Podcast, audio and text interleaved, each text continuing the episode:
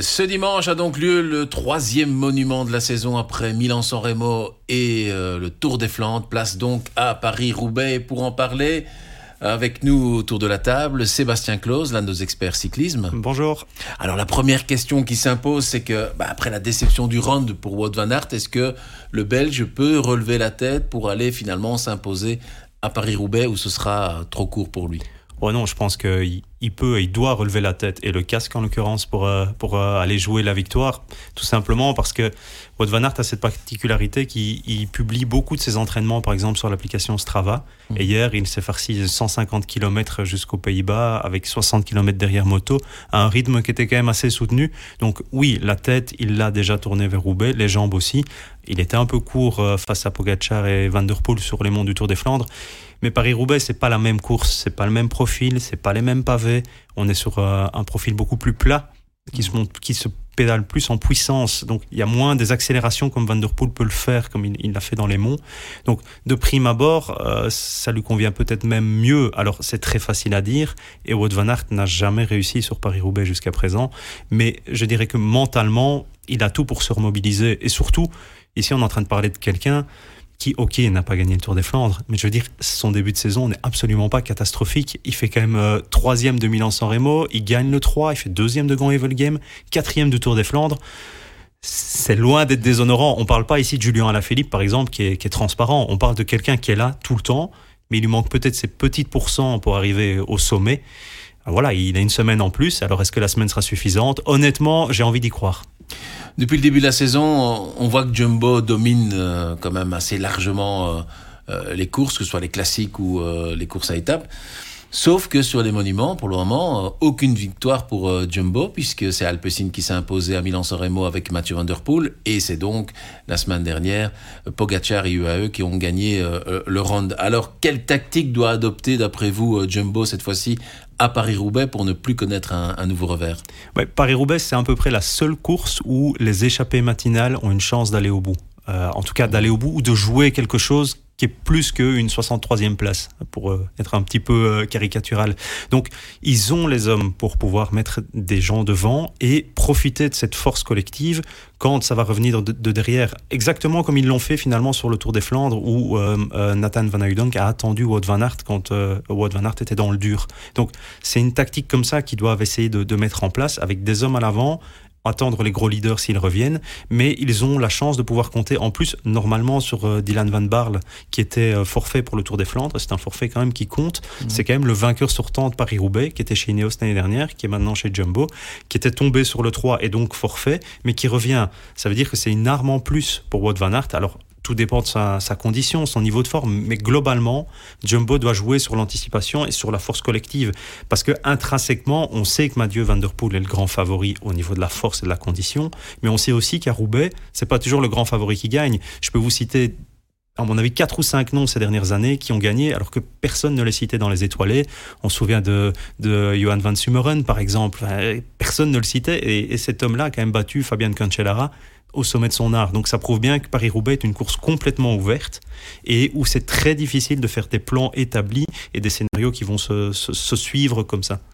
L'une des grosses déceptions, c'est quand même euh, Soudal Quickstep. Alors, est-ce que Lefebvre doit tout miser sur Remco Evenepoel et un nouveau succès à Liège-Bastogne-Liège? Ou a-t-il finalement, pour Paris-Roubaix, un coureur capable d'aller s'imposer? Alors que depuis le début de la, la, saison, en tout cas au niveau des courses flandriennes, c'est un peu la cata. Oui, alors on anticipe forcément Liège-Bastogne-Liège. On se réjouit, je pense tous, de, voir un duel entre euh, Remco d'un côté et Tadej Pogacar de l'autre, parce que ça va être absolument magnifique. Mais avant ça, donc euh, Tadej Pogacar est rentré à Monaco pour euh, s'entraîner et prendre le soleil, et Remco poursuit son entraînement lui en Espagne, mm. sur le volcan Tenerife. Mais donc, oui, pour le moment, à Soudal, on va dire, c'est un peu catastrophique comme bilan, tout à fait.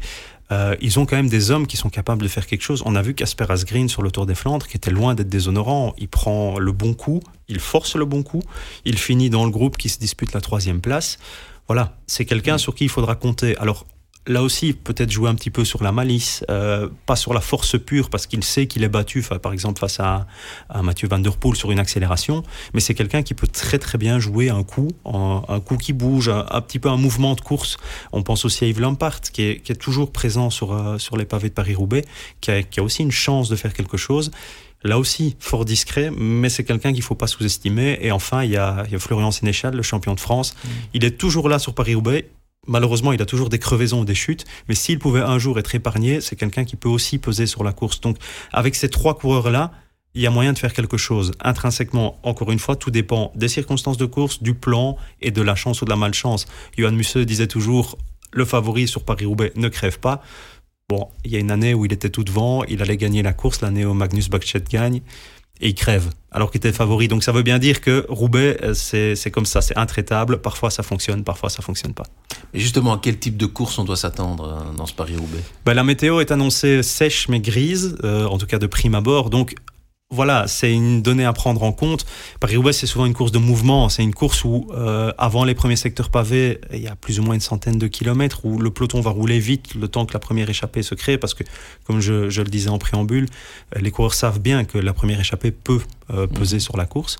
Une fois qu'elle est créée, ça roule, ça roule, ça roule et ça accélère encore à l'entrée des, secteurs pavés. Donc, s'il y a une équipe qui prend en main, comme Jumbo par exemple peut le faire, ça va s'étirer. On, selon l'expression, on va en avoir partout euh, euh, sur les, secteurs pavés.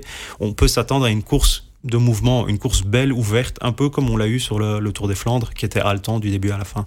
Votre pronostic? Ah, c'est une très bonne question et chaque fois euh, c'est très très difficile de, de, se mouiller. Mais allez, je pense honnêtement que Wout van Aert peut gagner Paris-Roubaix. Mhm. alors ça n'a absolument aucune valeur ce que je vais dire, mais j'aimerais bien qu'il gagne Paris-Roubaix. Donc je dirais un Wout van Aert. Euh, je dirais deux euh, Yves Lampart pour être un peu original et trois Mathieu Van Der Poel, mais plus loin, simplement parce que comme je le disais là aussi en préambule, Mathieu Van Der Poel a déjà disputé des sprints sur, euh, sur l'anneau de Roubaix. Il n'a jamais réussi. Il s'est fait battre par Colbrelli et Vermeersch euh, dans la fameuse édition dantesque qu'il y a deux ans. Donc, je ne vois pas spécialement Mathieu Van Der Poel s'imposer. Simplement, s'il y arrive, ce sera magnifique parce que gagner sans Remo, faire deux du Tour des Flandres et gagner Roubaix dans la foulée, c'est difficilement faire mieux. Donc euh, voilà. Un Filippo Ganna pourrait créer aussi une surprise? Ça, c'est le, petit joker italien de d'Ineos. Euh, il a la carrure, il a la puissance, c'est un rouleur magnifique, tout le monde le sait, euh, quand même champion du monde sur le chrono, pas en titre, mais il a, il a les liserés en tout cas. Donc oui, évidemment, il a, il a la capacité de faire quelque chose au sein d'une équipe Ineos qui compte aussi sur, sur Tom Pitcock. Donc oui, euh, c'est un peu comme Stephen Kung, c'est des gens qui seront là, mais je les citerai pas en grand favori parce que je ne sais pas pourquoi, j'ai cette sensation que Paris-Roubaix euh, ne s'ouvre qu'à des gens qui, ont déjà écumé plusieurs fois le pavé, qui ont, mmh. qui ont souffert dessus, qui ont essayé sans réussir.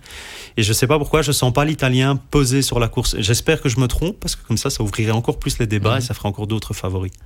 Merci Sébastien Claus, et on vous suivra évidemment. On suivra tout cela sur nos différentes plateformes, sur le soir.be et sudinfo.be. Merci de votre fidélité, et on se retrouve la semaine prochaine pour un nouveau débat avant l'Amstel Gold Race.